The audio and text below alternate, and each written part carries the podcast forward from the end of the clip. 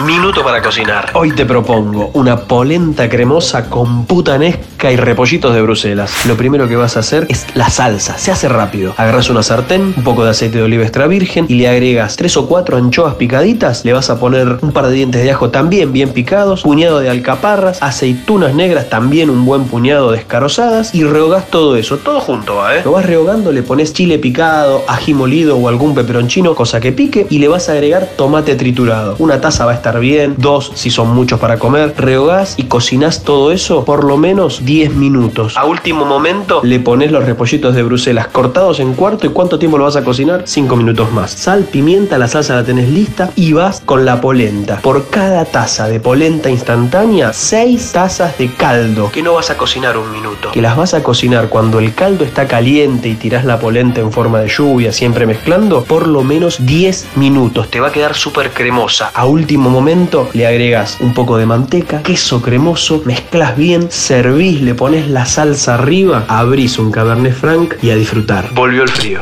El minuto para cocinar se disfruta más con un rico vino alambrado de Bodega Santa Julia.